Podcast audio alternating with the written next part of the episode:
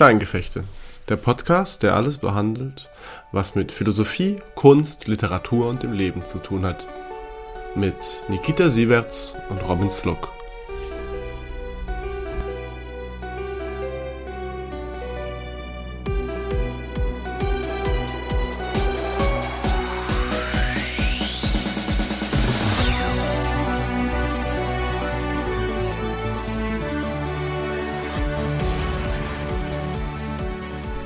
Und wir sind drin. Rein raus, das sind immer so besondere Fragen. Aber heute geht es ja auch viel um Libido, also um Faschismus und Libido.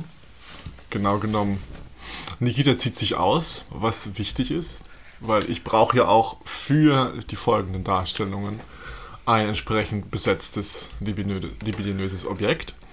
Also, hoffentlich bin ich das. Kurze Zusammenfassung.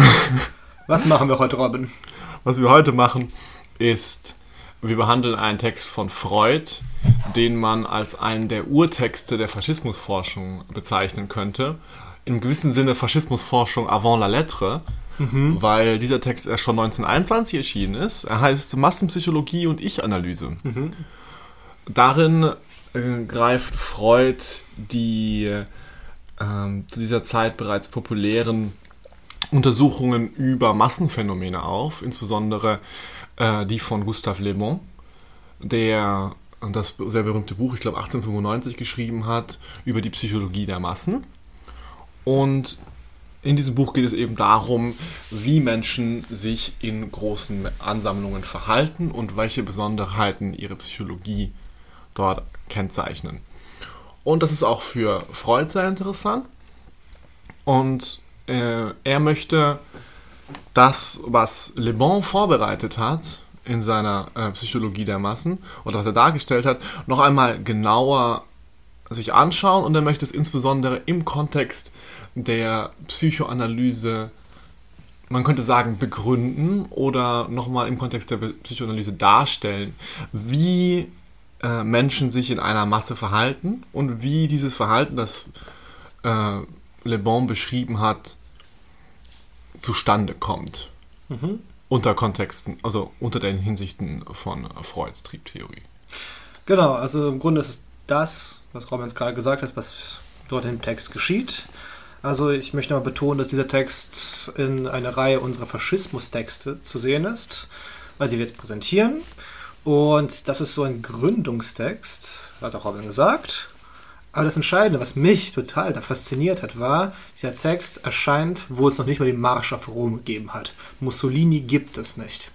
Äh, seine Beispiele, die er bringt, sind so Leute wie Wallenstein und Napoleon, wo man heute noch ein bisschen zwinkert, wenn man das mit großen faschistischen Führungspersönlichkeiten vergleichen würde. Ich finde diesen Text unfassbar prophetisch. Ähm, Robin, äh, was hast du eigentlich ähm, wie fandest du den Stil des Textes? Wie fandest du die Art und Weise, wie Freud die Argumente vorstellt und sich auf andere bezieht? Ja, Freud hat so eine, man könnte sagen, fast schon amüsante Weise, wie er, wie er dieses Thema angeht. Vielleicht eben, weil er kein Soziologe, sondern ein Psychoanalytiker ist. Und der Erste. Der Erste, genau. und deswegen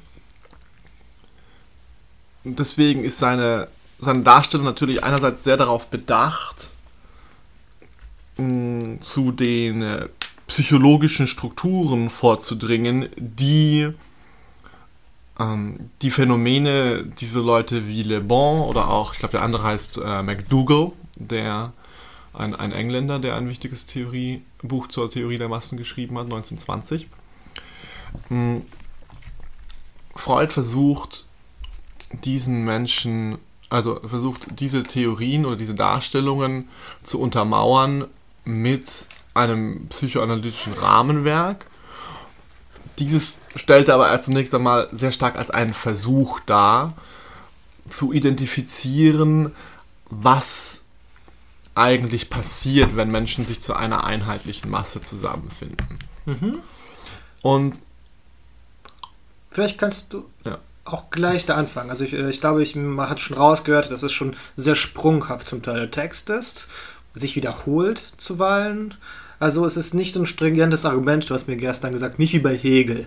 Du hast da bestimmte Versuche, die man versucht, aber die vielleicht nicht funktionieren, aber was daraus lernt. Hier ist es alles so ein bisschen tastender, versuchender. Genau, genau. Freud gibt erstmal einen Überblick über so die Dinge, die zum Beispiel Le Bon und McDougall zu dem Thema gesagt haben.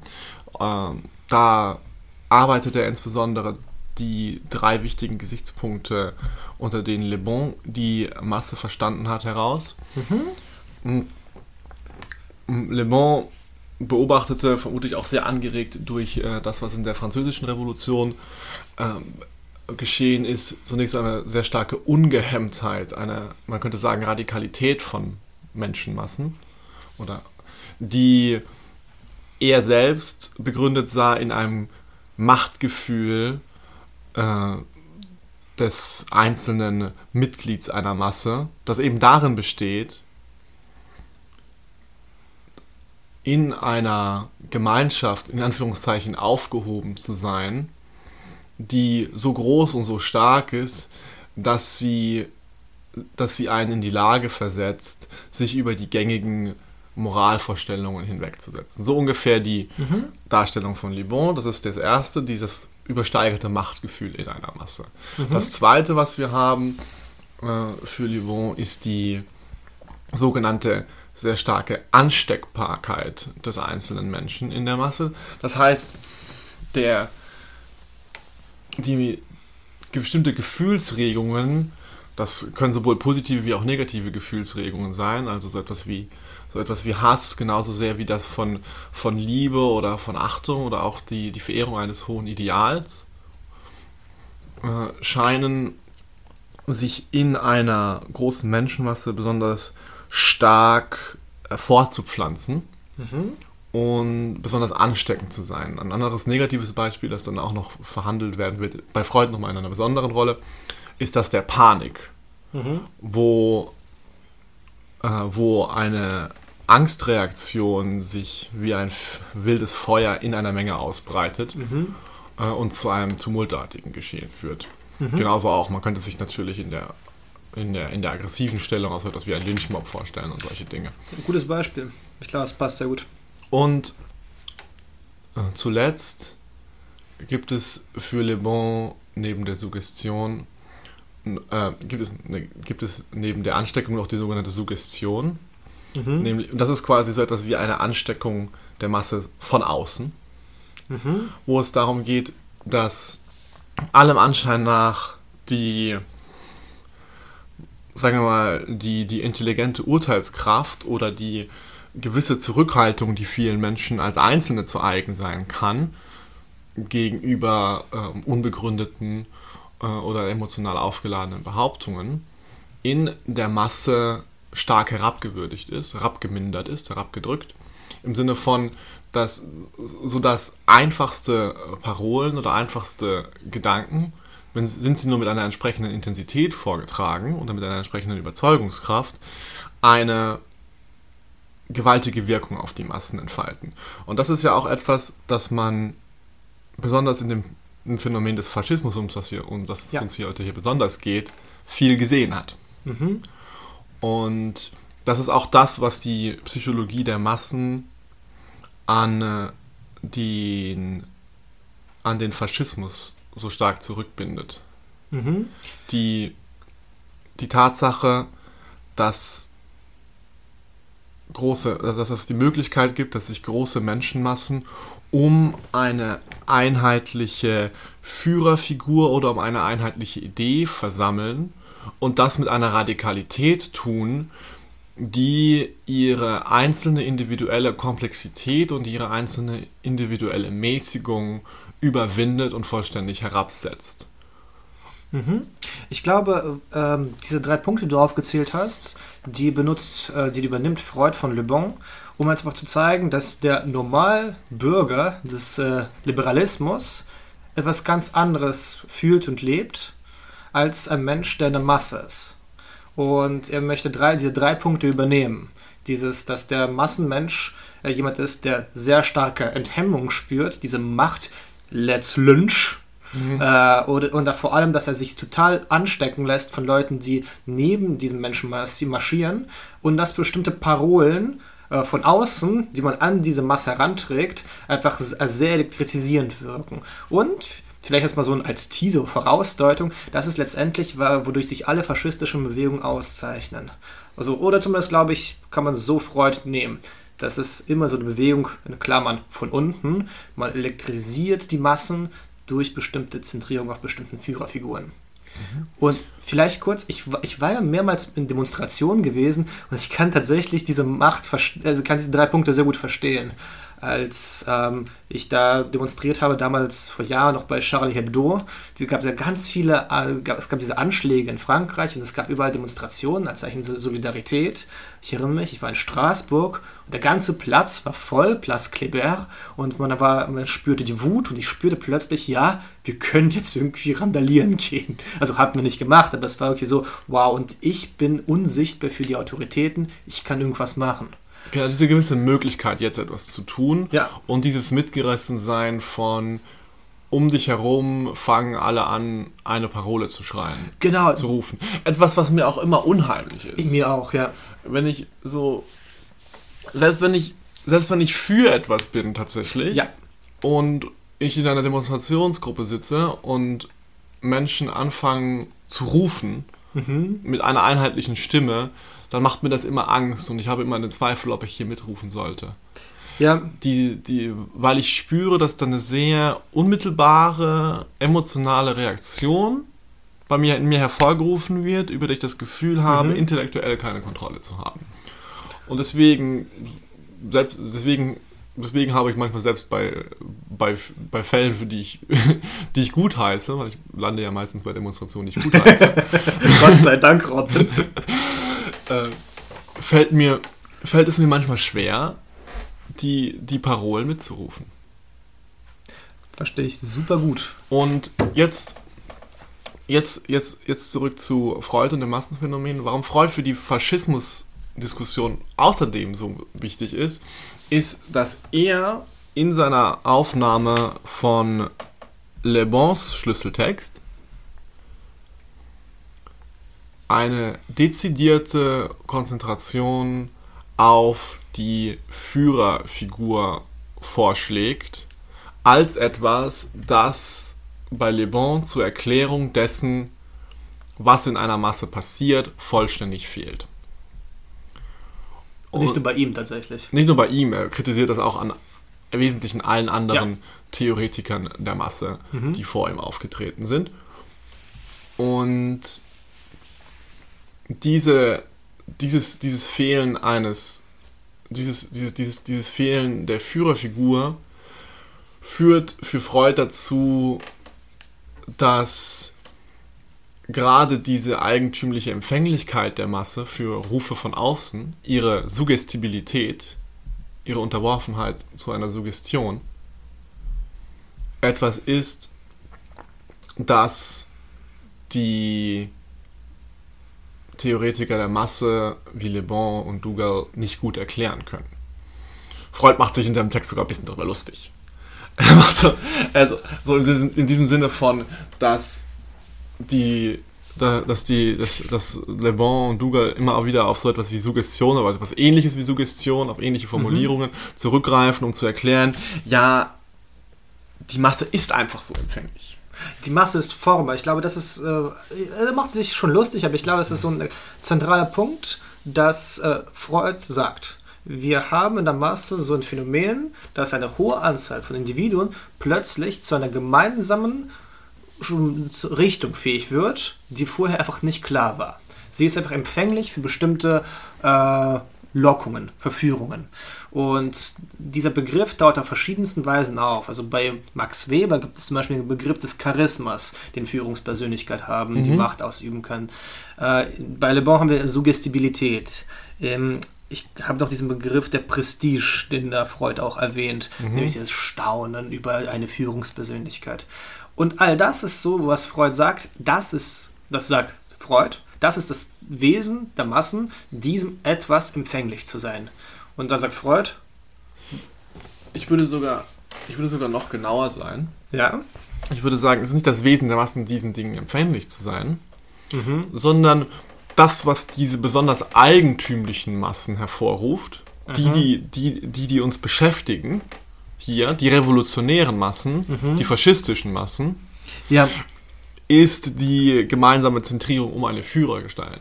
ja. Zum Beispiel, es gab ja auch vor, vorher sehr viele andere Massen, zum Beispiel die in einem Theater versammelten Volksmassen, wo man sich diese unheimliche Frage nach der Gewalt der Massen weniger gestellt hat.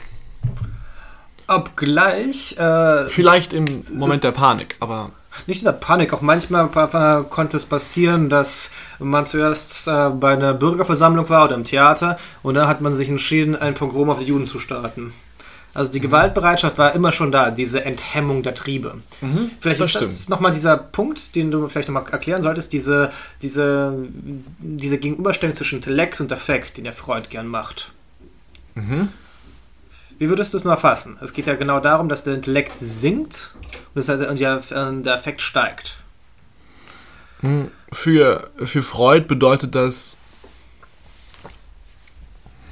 letztlich, dass da ein Zugang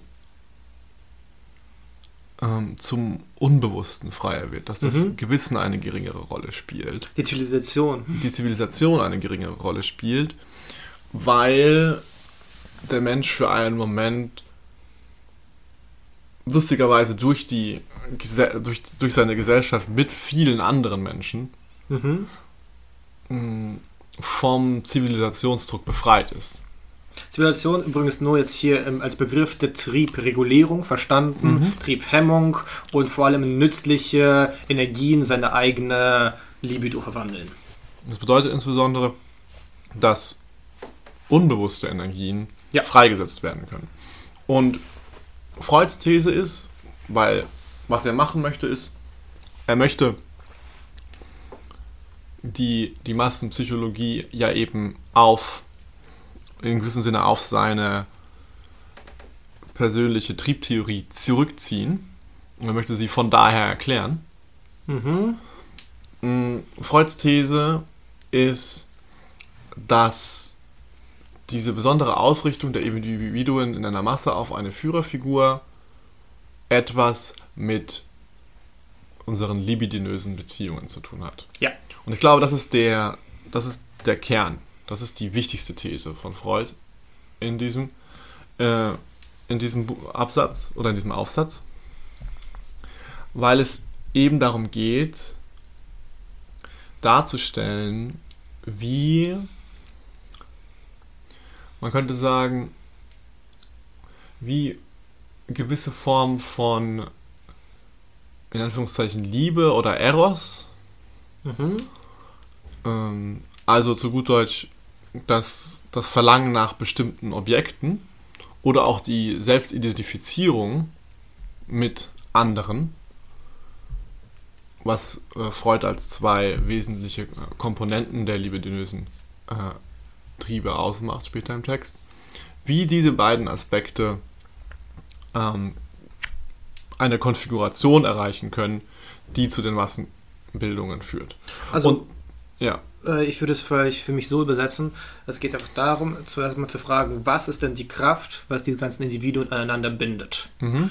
Und dann ist im zweiten Sinne die Frage zu stellen, nicht nur wodurch sie zusammengehalten werden, sondern was treibt das Individuum dazu, Mhm. sich in dieser Masse auf. Äh, warum will das Individuum in der Masse aufgehen? Genau, wieso, wieso bleibt es überhaupt dort? Diese, so, das, ist die, das ist das, was Freud am Ende zu seiner These bewegt, dass es sich hier um libidinöse Beziehungen behand- Ja. handelt, weil er die Beobachtung macht, dass in Massenbewegungen das Individuum aufhört, auf sich selbst zu achten und insbesondere zum Beispiel im Militär die Bereitschaft hat, sogar sein ganzes Leben zu opfern für ein gemeinsames Massenziel. Und diese Einschränkung des Egoismus oder für Freud des Narzissmus bedeutet, bedeutet für ihn, dass hier eine Form von Fremdliebe vorhanden sein muss. Er geht von dieser These aus, äh, Selbstliebe ist un prinzipiell unbeschränkt, es sei denn durch Fremdliebe. Genau, es geht darum, dass letztendlich wollen wir alle das Beste für uns, aber schon im Anbe Anbruch unseres Lebens ist es so, dass wir uns fixieren auf anderen Personen. Das heißt, unseren Eltern, Geschwistern, bestimmten Kuscheltieren. Und das heißt, dass diese, diese Energien brauchen so ein äußeres Objekt, wo, wo sie, wohin sie gehen. Genau, wenn es, die, wenn es die anderen Menschen nicht gäbe, würdest du doch nur machen, was du wolltest, so in der Richtung. Also da würdest du wahrscheinlich nichts machen, aber wahrscheinlich, auch, du wärst wahrscheinlich gar nicht da. Ähm, wir sind also essentiell für Freud äh, erotisierte Wesen. Wir sind die, äh, die Wesen, die versuchen, zu anderen durchzudringen, mit anderen so ganz tiefe, intime Verhältnisse äh, zu betreiben. Wir wollen letztendlich ganz viel Sex, Erotik, fleischliche Vergnügungen. Genau, und für, mm, für Freud fast unter dem unter dem Kontext der Sexualtriebe all diese, diese Vereinigungswünsche ja. zusammen, die auf allen möglichen Ebenen stattfinden können. Es geht, genau. äh, es geht quasi um den Gesamt-Eros, den mhm. gesamtplatonischen Eros, ja. der, auf der auf der körperlichen Ebene genauso wie auf der geistigen Ebene mhm. nach einer Form von Vereinigung, Schrägstrich Vollendung strebt. Libido ist Liebe auf allen Ebenen. Genau. Ja. Was lachst du? Nichts, ich erinnere mich gerade das Zitat eines gemeinsamen Freundes. Es fängt an mit die wahre Päderastie. Oh, das, der Freund heißt Platon. geschieht in der Seele. Pla Platon, genau, die wahre Päderastie geschieht in der Seele. Platon, unser gemeinsamer päderastischer Freund. Kurzer, kurzer Exkurs dazu. In Platonismus für Anfänger. Ah, das Spannende. Zumindest zum Glück nicht für Jugendliche. der Podcast ist nicht jugendfrei. Gut. Der. Also, genau, es geht um die, es geht um die libidinösen Triebe. Mhm. Es geht um diesen, es geht um diesen, diesen Zusammenhang. Und, und es geht insbesondere in der Massenbewegung für Freud um die sogenannten zielgehemmten libidinösen Triebe.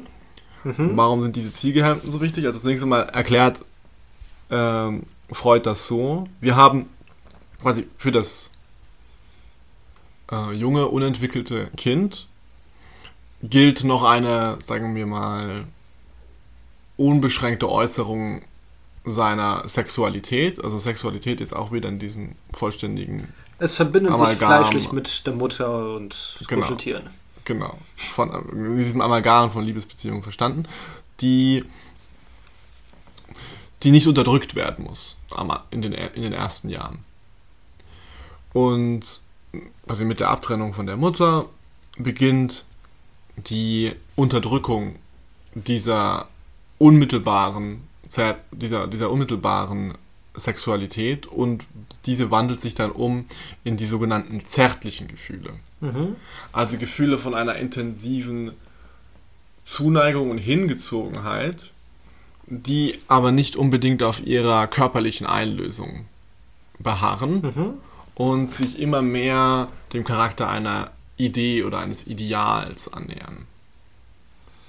Genau, so würde ich es auch formulieren. Das heißt, äh, diese äh, die, die einsetzende Melancholie oder dann brauchen wir gar nicht Melancholie, die, das Einsetzen dieser Entwöhnung von den Objekten oder Menschen, die einem Lust bereiten führt dazu, dass man lernt, so ein bestimmte, bestimmtes Verhältnis zu bestimmten Menschen zu haben, die prinzipiell im Aufschub dieser Triebenergien haben, äh, bestehen. Das heißt, für Freud wären es auch Freundschaften, Schulbindungen, Arbe äh, Sachen, die ihr mit Kolleginnen am Arbeitsplatz betreibt. All das sind für Freud letztendlich so bestimmte Verhältnisse zu euren Mitmenschen, die man äh, eine bestimmte Distanz hält. Also nicht alles darf eingelöst werden in kollegialem Zusammenhalt. Genau, es gibt gewisse Regeln von, von Freundschaft oder es gibt gewisse Regeln für, für auch für die, die Beziehung des, äh, des erwachsenen Kindes äh, zu seinen Eltern. Abstandsvor Regeln. Es gibt Abstandsregeln. Und man, man spürt sich manchmal noch so ein bisschen gegen diese, gegen diese eingezogenen Abstände rebellieren man möchte sie aufbrechen, man möchte ja. die, man möchte sozusagen eine noch wahrere Freundschaft oder eine noch eine noch wahrere äh, Eltern-Kind-Beziehung. Genau. Dann quasi eine tiefere, eine offenere, eine ungehemmtere. Und dann geht man zusammen zelten. das, ist die, das, das ist die Lösung. Die, Die die viele viele machen. Männer, die viele für sich. Äh, Das geht um Angeln dabei, tut mir leid. Genau, es geht ums Angeln zusammen, genau. Man geht zusammen angeln, sehr wichtig. So, also wir haben jetzt erstmal die Libido, die frei enthemmt ist und die ist, hat immer was mit fleischlicher Vereinigung zu tun. Und wir haben die zielgehemmte Libido, die auf bestimmten Regeln, Abständen, Trieb, Umleitung und Sublimierung beruht. Wie führen wir es jetzt zurück zum Faschismus oder zur Massenbewegung? Genau, man kann sich jetzt fragen, was hat das überhaupt mit der Massenbewegung zu tun? Die, der entscheidende Link hier, würde ich sagen, ist das ähm, sogenannte Ich-Ideal, Mhm. von dem, von dem Freud spricht. Das Ich-Ideal ist zunächst einmal die, die Vorstellung von dem, was das Ich sein sollte. Mhm. Und diese, Vorst also, und diese Vorstellung kann sich, also kann sich in anderen Menschen verkörpern. Mhm. Quasi spricht man auch viel von dem, von dem, von dem idealen Freund. Oder zum, zum Beispiel, das ist etwas, was Aristoteles macht, wo, Mhm. wo, ich an dieser Stelle daran erinnert wa- war, dass der Freund für den Menschen die, ähm, die Verkörperung von bestimmten Idealen oder Tugenden darstellt. Das ist natürlich, das ist natürlich jetzt hier nochmal etwas äh, pervertierter, Mhm. weil es, weil es, weil es, weil es bei der Beziehung quasi zu einer Führerperson darum geht, dass durch die, man könnte sagen, viel zu große Entfernung zwischen dem Subjekt und seinem begehrten Liebesobjekt schwärmerische Beziehungen entstehen. Mhm. Also Beziehungen, die das, die das Objekt idealisieren. Und diese Mhm. Idealisierung und diese Idealisierungen des Objektes äh, verhalten sich dann verhalten sich dann parallel zu der zu, zu dieser zu dieser Ich-Idealisierung im Sinne von zu, zu, im Sinne von der im Sinne von der Gestalt, die man für sein Ich gerne hätte Mhm. man findet sie, man, man findet sie in dem, in dem begehrten Objekt wieder und überträgt den Wunsch nach eigener Idealität auf zum Beispiel eine Führergestalt. Genau, also letztendlich geht es darum, dass äh, es gibt jemanden oder etwas, der etwas verkörpert, und zwar in idealster Weise das, was man gerne wäre. Brillanter Orator, äh, ein, äh, jemand, der ganz viel Leute auch verführen kann, jemand, der sehr sportlich ist. Oder jemand, der die Dinge anpackt. Oh ja, genau. Das ist auch das, Klass so, so das, das klassische Narrativ bei bekannten populistischen Versuchungen. Wir brauchen den starken Mann. warum, brauchen wir den starken Mann? Weil wir selber die starken Männer nicht sein können. Stimmt, ja genau, das ist Freundschaft Punkt. Ja, wir brauchen jemanden, mit dem wir uns identifizieren können. Wir brauchen Gauland, der ganz genau weiß, wie jetzt gerade Deutschland zu wahren ist. Das war übrigens Ironie, falls es jemand hören sollte irgendwann. ähm, Die hier an der Stelle kann man dann natürlich ze äh, zentral sehen, dass diese Idealis also kann man natürlich sehen, dass diese, dass diese Idealisierung des Führers zunächst einmal aus Wünschen entstanden ist, die sehr wenig mit offener Gewaltbereitschaft zu tun haben. Ich möchte Ja. mal kurz kurz einen Abstand von dem, von dem Freitext nehmen Mhm. und auf etwas für mich sehr Wichtiges hinweisen, dass mh, man, man assozi also man, man denkt solches, man denkt bei solchen Massenbewegungen wie dem Faschismus und so weiter oder an dem, an dem, was passiert ist, oft einfach an das radikale Böse. Und man denkt oft daran, hier, hier etwas absolut Unverständliches, Bösartiges zu sehen, das uns nicht passieren kann. Und das finde ich so stark an der Erklärung von Freud und an der Darstellung von Freud, dass er das so ein, ein, ein unglaublich tiefstes Bedürfnis des Menschen, das Liebesbedürfnis, Mhm. in einer besonderen Stellung, nämlich in einer Stellung, wo es in einer gewissen Weise gehemmt, man könnte auch sagen verwehrt worden ist, zu der treibenden Kraft des unbedingten Gehorsams macht. Ich finde es aber spannend, dass gerade in den Massenbewegungen und vor allem in faschistischen Bewegungen es ja genau gewährt wird. Das ist ja, glaube ich, so Freuds Punkt, Punkt, so wie ich es sehe, dass du äh, auf einen, also natürlich nicht vollkommen, sondern du bist derjenige, der genau gleich von der Führungsperson geliebt wird. Er macht ja auch Beispiel mit Christus, der alle Leute gleich liebt, und äh, einem Heerführer, der alle seine Soldaten richtig schätzt. Und es gibt es natürlich dann auch wieder im, im Faschismus zu beobachten, wo es dann auch unglaublich viele von diesen Formulierungen, ja sogar sprichwörtliche quasi Gebete äh, für, für Kinder an den Führer gibt. So, also Ja. Abendgebete, so im Sinne von der, der Führer wacht auch über dich, so in der Richtung. Mhm.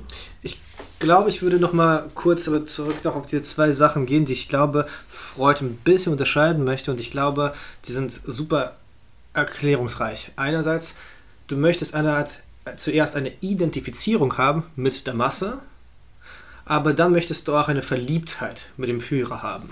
Genau, das sind die beiden, das sind die beiden zentralen äh, Aspekte, die Freud dann in der Gesamtstruktur der, der Massenpsychologie hervorhebt. Er hat dafür eine sehr prägnante Formel gefunden, die ich kurz mal zitieren möchte. Bitte. Eine primäre Masse ist eine Anzahl von Individuen, die ein und dasselbe Objekt an die Stelle ihres Ich-Ideals gesetzt und sich infolgedessen miteinander identifiziert haben. Wir haben jetzt sehr viel über das Ich-Ideal und sehr viel über das Objekt gesprochen. Wir haben noch nicht viel über die Identifizierung gesprochen. Das ist nämlich die, also die, die zweite große Ausprägung eines libidinösen Triebes, die Freud in der in faschistischen Bewegungen Ja. am Werk sieht.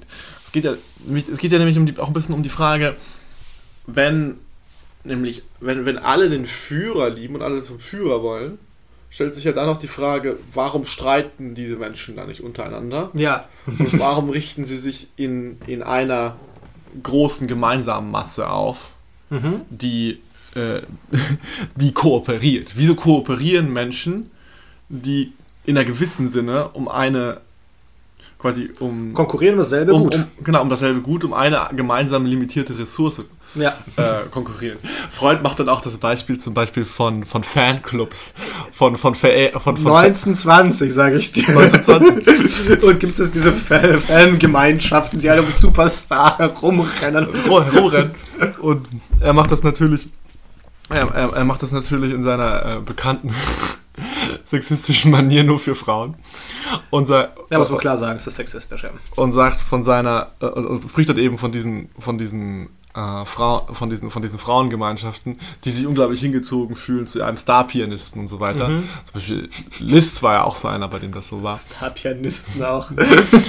und die sich eigentümlicherweise dann in ihrem, in ihrem letztlich ja erotischen Begehren nach diesen Menschen nicht gegenseitig die Haare ausreißen, sondern sich in sich zu einer gemeinsamen Gruppe zusammenfinden, in der sie dieser Person huldigen, obwohl sie eigentlich alle dasselbe von dieser Person wollen und eigentlich, also wenn man, wenn man das jetzt mal rein auf die, auf die sexuelle Ebene beziehen würde, würde man sagen, es gäbe ja zumindest ein gewisses Konkurrenzproblem. Um Aufmerksamkeit zum, mindestens, ja. Ja. Und die, die Frage, die sich an der Stelle stellt, ist, warum machen diese, diese Leute das? Und hier kommt die Identifizierung hinein. Und äh, die Identifizierung funktioniert zunächst einmal so, dass man sich mit Menschen identifiziert, also dass man dass sich mit Menschen identifiziert, die einem in irgendeiner Art und Weise gleich erscheinen, die quasi auf die gleiche Weise gerichtet sind oder vielleicht das gleiche, vielleicht das gleiche Geschlecht haben oder eine ähnliche Gefühlsregung aus, ähm, Die sind ja alle wie ich. Die sind ja alle wie ich.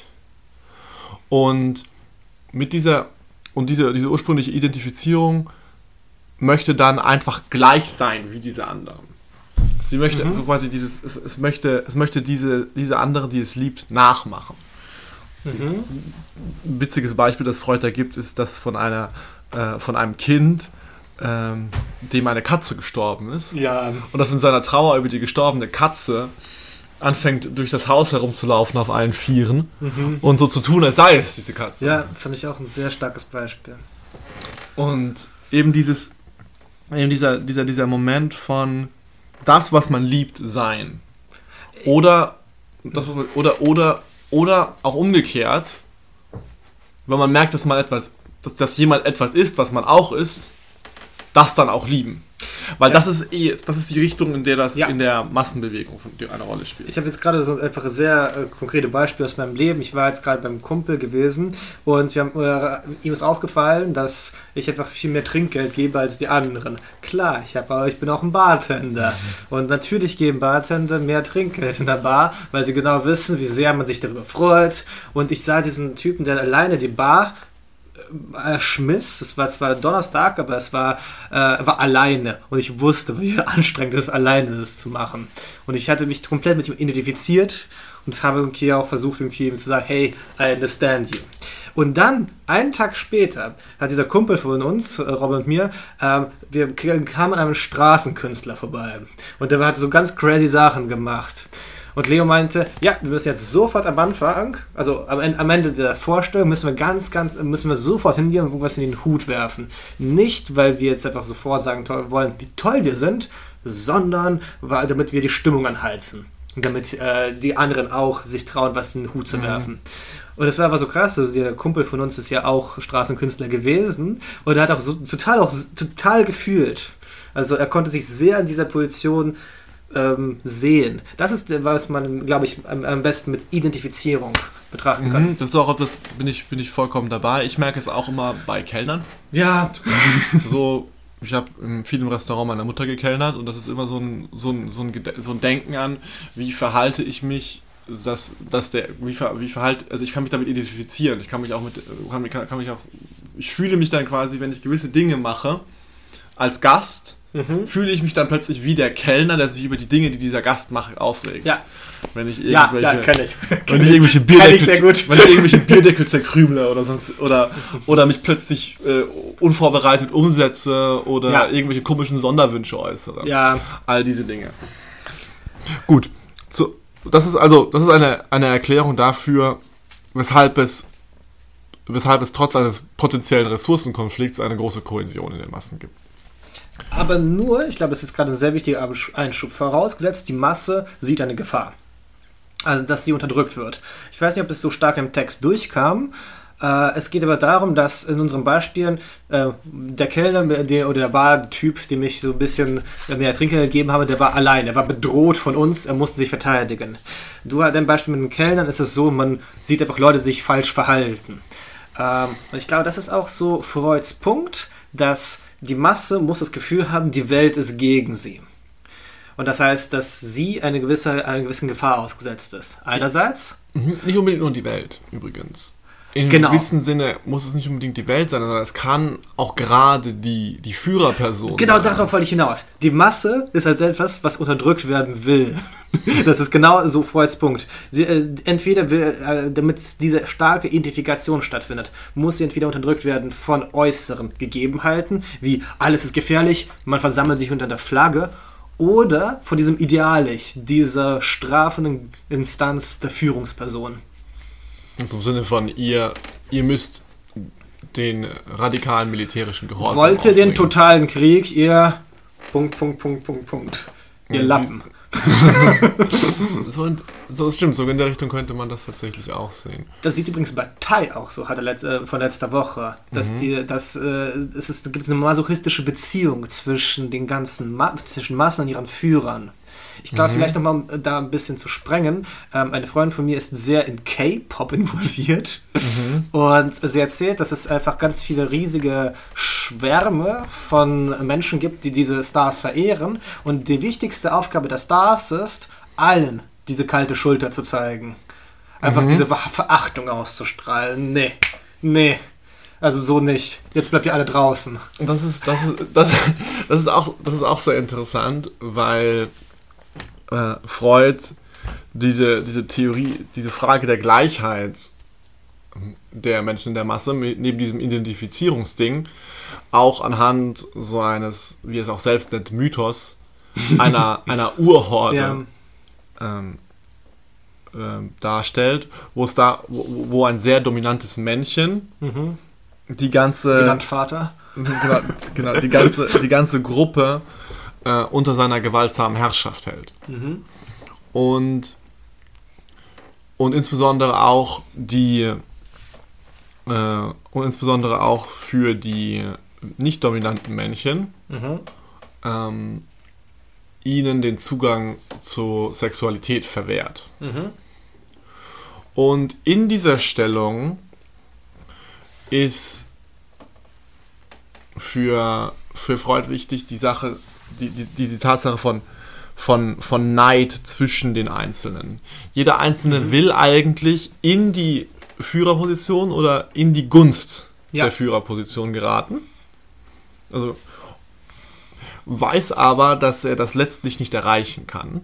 Ja, das ist ganz wichtig. Und sagt, wenn ich es nicht haben kann, dann soll auch kein anderer es haben. Und deswegen sollen wir alle gleich in der absoluten Unverfügbarkeit des obersten oder des obersten Gottes, Herrschers, Führers, was auch immer stehen.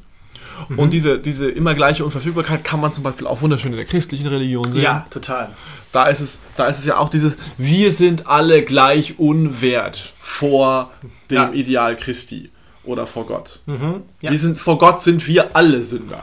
Ja, Wie, so im Sinne von diese, alle suchen nach dieser christlichen Vollkommenheit, aber wir erreichen aber nie. sie ist nicht zu erreichen, weil sie eben einen Standard ansetzt, der nicht, der nicht zu erreichen ist. Mhm. Und diese, diese Negativität kehrt sich dann, kehrt sich dann so, so um, dass sie sagt, okay, ich erreiche es nicht, dann darf auch niemand anderes erreichen.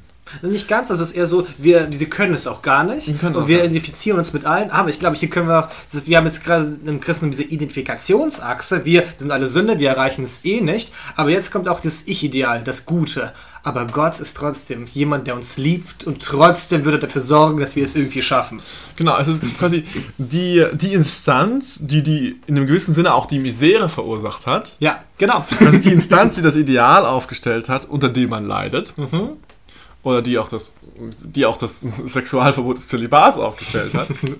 naughty, naughty. ist dann wieder die Instanz, die angerufen wird, um einen von diesen Sünden zu befreien. Also Ja. die Instanz hat die Sünde definiert Mhm. und ist dann gleichzeitig die Instanz, die, äh, die angebetet wird, um ähm, die Last dieser, dieser Sünden zu lindern. So eine klassische Nietzsche-Figur. Derjenige, der einen krank macht, der ist der Einzige, der auch einen gesund machen könnte. So in der Richtung. Ist auch klassisch übrigens, hier nochmal zurückbezogen. Das haben wir nämlich ein bisschen ausgelassen. Die klassisch auch für die, für die Analogie zu einer schwärmerischen Liebesbeziehung. Hm, stimmt natürlich, macht Freud auch. Ja, mach mal du. Freud, Freud schiebt diese Analogie zu, ähm, zu einer schwärmerischen Liebesbeziehung ein, wo es insbesondere darum geht, dass Menschen, die äh, schwärmerisch lieben, ihr, ihr Objekt so weit hoch in den, also ihr, ihr Objekt so weit hoch in den Himmel stellen, dass sie, wie soll man das sagen, dass sie aufgrund dieser, dass, dass sie in dieser Un Unerreichbarkeit des Objektes, mh, oh, wie soll ich das beschreiben? Ich habe gerade ein bisschen den Faden verloren. Okay, kann, ich übernehme es sehr gern. Die Analogie ist ziemlich, äh, also so sehe ich das. Die Leute, die sehr intensiv lieben und meinen, das ist jetzt gerade die höchste romantische Liebe, sie verlagern ihr ganzes Ich-Ideal auf eine konkrete andere Person. Sie ist die höchste Tugend, die höchste Schönheit, das wahre Schöne, Gut in allem. Und jetzt muss man alles tun, damit diese Person einem die Gunst gewährt. Also stell euch vor, die ganzen mittelalterlichen Le äh, Liebesthematiken. Und ich, wenn ich doch nur ihren Knöchel sehe, dann kann ich auch gegen Drachen kämpfen. Das ist diese schwärmerische Liebe. Und dann ist es so, dass da du keinerlei Selbstliebe zu dir selbst aufbauen kannst. Du hast es einfach nicht mehr. Du liebst dich, du bist null narzisstisch. Aber dafür ist dein ganzer Selbstwert und deine Selbstliebe komplett abhängig von der anderen Person, die dir sagen kann, ja oder nein oder vielleicht. Und dieses vielleicht ist, oh, die Hoffnung, vielleicht kriegt man es ja einfach mal. Und äh, das ist jetzt genau dieser ich, ich wage, wage, es fast kaum nicht zu sagen, aber dieser radikale Altruismus in allen faschistösen Beziehungen. Mhm. Ich glaube, äh, vielleicht noch mal ein Stück zurück. Ich finde, ich habe es immer sehr faszinierend oder erschreckend gefunden. Also diese ganzen Massenvernichtungen, die ja stattgefunden haben in faschistischen Regimen, äh, die sind ja nicht aus persönlichem Nutzen geschehen worden, äh, getan worden. Also Auschwitz ist nicht dazu da, nicht gewesen dafür da, dass man irgendeinen Nutzen rauszieht. Das, das war ähm, also das, es war nicht der Zweck, ein Goldzähne-Lager zu sein. Ja. Es ist zu einem geworden, aber nicht deswegen.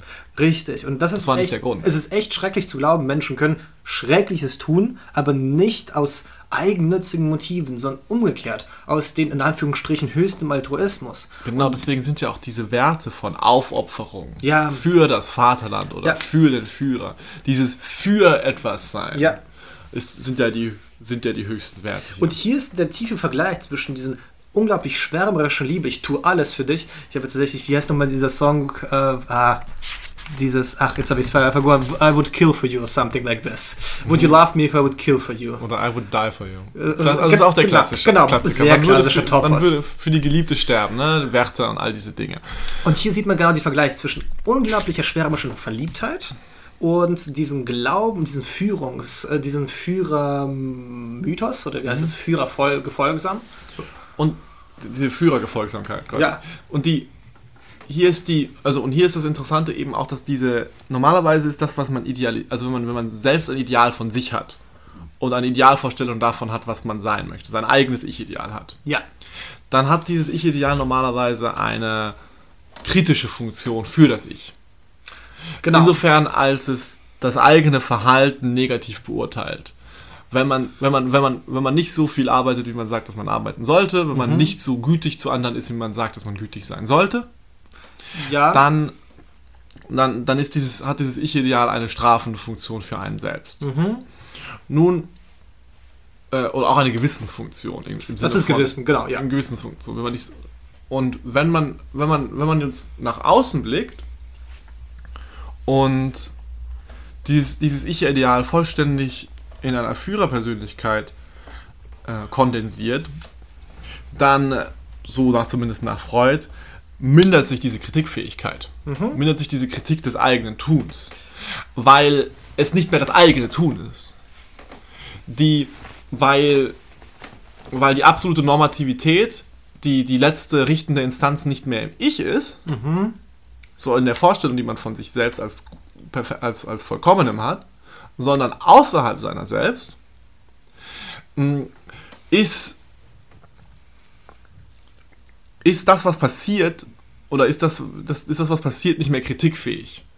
Weil, wenn, wenn ich ein eigenes Ich-Ideal von mir habe, ja, und mhm. versuche ihm, ihm, ihm nachzukommen, dann kann es immer sein, kann es immer sein, dass die, die Fehler oder die schlimmen Dinge, die ich mache, zum Beispiel auch dieses Ich-Ideal kritisieren. Ich könnte quasi ein höheres Ich-Ideal. Also es, ich glaube, es ist äh, ein bisschen ver verklausuliert, äh, mhm. weil es ist, es ist echt ein, so ein Ding bei Freud, dass das Ich-Ideal schon einerseits etwas ist, was in dir ist, egal ob, also es hängt schon immer davon ab, wer du bist, was mhm. dein, was dein Ich-Ideal ist. Und es ist so, dass du es immer von außen letztendlich vermittelt kriegst.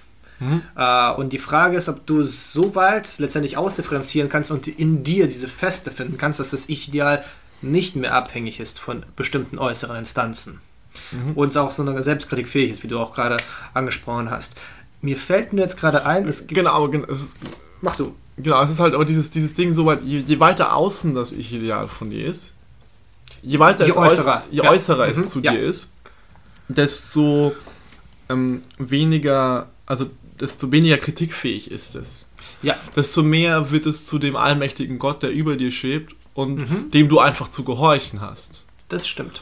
Und je, je mehr also je mehr es mit deinen eigenen Setzungen zusammenfällt, je mehr du das Bewusstsein hast, dass du selber die Wahl hast, wen du was du anbetest sozusagen als Ich-Ideal, in Anführungszeichen, desto mehr wird dieses, dieses Ich-Ideal kritikfähig. Das ist jetzt eine Ja. Beobachtung, die ich unabhängig von Freud mache. Ja, auf jeden Fall. Mm, Freud macht in seinem Text, ich kann das kurz zitieren, nur die, die Beobachtung, dass eben so eine, so eine Hingabe sozusagen entmoralisiert. Ja. Und das ist vielleicht auch der letzte Schlussstein in dieser, in dieser Faschismusdiskussion. Warum, warum führt der Faschismus zu so einer starken Amoral? Oder zu, nicht unbedingt Amoral, aber warum, warum führt es zu so grausamen Taten? Gewalt, die äußere Erscheinungsform des Faschismus ist immer die Gewalt. Also genau, das ist die, glaube ich, die Frage. Warum? Und Freud schreibt dazu, gleichzeitig mit dieser Hingabe des Ichs an das Objekt, die sich von der Hingabe an eine abstrakte Idee schon nicht mehr unterscheidet, versagen die dem Ich-Ideal zugeteilten Funktionen ganz. Also das sind diese zugeteilten kontrollierenden Funktionen, von denen ich gesprochen habe. Ja. Äh, es schweigt die Kritik, die an dieser Instanz ausgeübt, die von dieser Instanz ausgeübt wird. Alles, was das Objekt tut und fordert, ist recht und untadelhaft. Das Gewissen findet keine Anwendung auf alles, was zugunsten des Objekts geschieht. In der Liebesverblendung wird man willens zum Verbrecher. Und Ja, das ist gut gesagt. Und hier, ich glaube, tatsächlich eine weitere Sache, die uns dann noch einfallen kann, ist natürlich die Position des Tyrannen selbst, über die wir bis jetzt noch sehr wenig gesprochen haben. Die Position des Tyrannen selbst ist natürlich diejenige von, ist natürlich diejenige von, die Menschen haben dir all ihre ähm, Kontrolle abgegeben du bist, also im Sinne von, du kannst all deine, du kannst all deine narzisstische Eigenliebe Ja, durchführen. Du kannst machen, was du willst. Und du bist, du bist, äh, das, das, das, das stellt Freud auch dar in dieser vollständigen, in diesem vollständigen Ausleben der narzisstischen Eigenliebe durch die Führerpersönlichkeiten. Und das bedeutet dann insbesondere, dass perverse oder gewalttätige Forderungen und Befehle auch leichter von so einer Führerperson kommen. Weil diese Führerperson selber absolut keine, keine Gebundenheit sie musste hat. sich von niemandem rechtfertigen. muss sich von niemandem sie mehr ist die rechtfertigen, höchste Verantwortung. Instanz. Genau. Ähm, wobei noch sagen, man muss sagen, dass die, dass nur so lange geschieht, wie die Führerperson äh, Erfolg vorweisen kann. Also Mhm. wenn sie es schafft, wirklich dieses Gefühl zu erzeugen, ich habe die Stricke des Schicksals in meinen Händen. Mhm. Also wo sie diese, diese, diese Aura der Unantastbarkeit kreieren kann. ja, also, Und da muss hier schon irgendwas äußerlich vorzeigen können. Ähm, also Hitler ist das Beispiel, das irgendwie geschafft hat, das Gefühl zu erwecken, ich steige mit meiner NSDAP auch von nix, von nix zu 100. Ich bin derjenige, der von Alliierten mir diese Sachen, diese, diese Gebiete zurückerkämpft. Ohne ein Blut zu verließen, ver, ver, vergießen, kann ich Österreich und Sudetendeutschland angliedern. Ich erobere Polen in drei Tagen und Frankreich, äh, sorry, drei Wochen. Und, äh, in, und Frankreich auch so. Also dieser, das, das schafft so ein Gefühl von, Unantastbarkeit. ja, Ist auch bei, also bei, bei Stalin sieht man das zum Beispiel auch, da vor allem durch Ja. die brutalen Unterdrückungen, insbesondere die er auch durch seinen Machtapparat hat, äh, hat ziehen lassen. ja. Dieses, dieses Gefühl von jeder ist hier von diesem allmächtigen Despoten bedroht. Ja. Jeder kann morgen auf der Exekutionsliste stehen. Sag mal, jetzt kommen wir aber zum spannenden Punkt. Ich glaube, wir hatten letztes Mal schon gestreift. Wo ist der Unterschied zwischen Kommunismus und Faschismus? Mit Freud, bitte. Und da, da habe ich auch ein schönes Zitat davon ihm mitgebracht zu dem Thema. Weil es ja gerade der, also der, der Kommunismus hat ja zunächst einmal die immer erstmal eine Idee vor Augen und keine direkte einzelne Führerperson. Ja, Das heißt, die, eine, eine kommunistische Masse vereinigt sich zunächst einmal um eine Idee. Und dann, um, und dann gibt es zu dieser Idee Sekundärführer, die eine besondere Nähe zu dieser Idee haben Mhm. oder die Verwirklichung dieser Idee in irgendeiner Art und Weise besonders gut versprechen. Ja. Also zu gut Deutsch, man könnte sagen, man könnte sagen, es ähm, Kommunismus ähnelt einer ähnelt der äh, dem Christentum des Alten Testament- Testaments mit Moses als dem dem richtenden Vermittler, der auch mit der auch mit mit großer Gewalt Mhm. unter den Israeliten selbst wütet, nachdem Mhm. sie zum Beispiel das Kalb angebetet hat, haben, hat Ja. er 3000 von ihnen oder mehrere tausend von ihnen töten lassen. Quasi diese, aber er ist, er ist, aber er ist nicht Gott, Ja. sondern er ist derjenige, der Gottes Willen zu dem, zum Volk transportiert. Er ist der. Vertreter. Ja. Quasi. Ist, ist man, ist die Frage, ist man die Vertreter Gottes auf Erden oder ist man der Vertreter des Diamat auf Erden? Also des dialektischen Materialismus. Ähm, ja, ich bin total auch da, dabei, diesen Unterschied immer sehr zu betonen, dass Kommunismus in erster Linie eine Idee der Gleichheit ist, dass die Menschen Brüder werden und Schwestern und dass es nicht mehr diese Ungleichheit gibt. Äh, und dieser, dieser Grundimpetus ist ein vollkommen anderer. Aber, jetzt kommt es mit Freud, müssen wir sagen, dass alle Massenbewegungen letztendlich faschistiös sind. Behaupte ich mal. Tendenziell, tendenziell würde ich, da, würde, ich da, würde ich dem zustimmen. Also zumindest Faschist. Ja, man, man würde sagen, Autoritär? auto, au, autoritär auf jeden Fall. Mhm. Also, weil ich würde den, ich würde den Faschismus immer auch so bezeichnen, dass er, dass er zumindest in der Art und Weise, wie wir den Begriff verwenden, nicht zwangsläufig nur, nur eine Herrschaftsstruktur Ja. Ähm, bezeichnet, sondern immer auch eine Selbstrechtfertigung dieser Herrschaftsstruktur. Das ist etwas, was wir heute wenig besprochen haben. Mhm. mh, als einer quasi als einer bestimmten höheren Wertigkeit von Individuen oder Klassen oder Nationen. Ich weiß nicht, ob das so notwendig ist. Äh, man könnte auch behaupten, das ist einfach ein sehr starker, äh, man man akzentuiert einfach die eigene Bewegung, die eigene NSDAP, die eig- eigenen Aber das ist genau, was ich meine. Aber das ist jetzt gerade, ja, das ist nicht, was du meinst? Und Das Genau. ist was- genau, was ich meine. Okay. Äh, und aber das können wir mit Freud machen. Und sagen, letztendlich ist es, ähm, wir sind diese in, äh, Masse, die sich identifiziert und wir stehen alle unter dem Bann dieser Führungspersönlichkeit.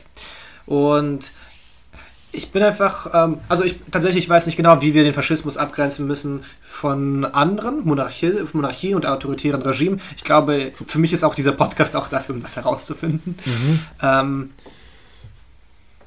Ja, hier, hier an der Stelle muss man, muss man, muss man sagen, dass das könnte man jetzt auch mal als eine, eine Kritik oder eine Rahmung von dem, was, was Freud hier dargestellt hat, Mhm. sagen. Ähm, hier geht es nicht, nicht, nicht haarscharf um den Faschismus alleine, ja. sondern es geht auch um, um Kirche und Heer und eigentlich muss ich sagen, in dieser ganzen Darstellung finde ich, passen Könige auch sehr gut rein. ja, Also quasi Kön also Könige als diese Führer und Suggestionsfiguren sind auf jeden Fall sind, sind auf jeden Fall auch sehr passend. Und ich glaube auch, letztlich gibt es hier fließende Übergänge. Wäre meine These. Ja, also ich glaube letztendlich, was er zeigen möchte, ist, dass Massenbewegungen als Massenbewegungen so die Tendenz haben, sich in diese Richtung zu bewegen, mit sehr scharfen ähm, Idealisa also Figuren, die sie ähm, hypostasieren zu einzigartigen, charismatischen, prestigeträchtigen Menschen und sich unter, die, unter sie stellen. Und diese, und diese Form von Idealisierungen finden sich nicht nur, aber auch und besonders hervorgehoben im Faschismus.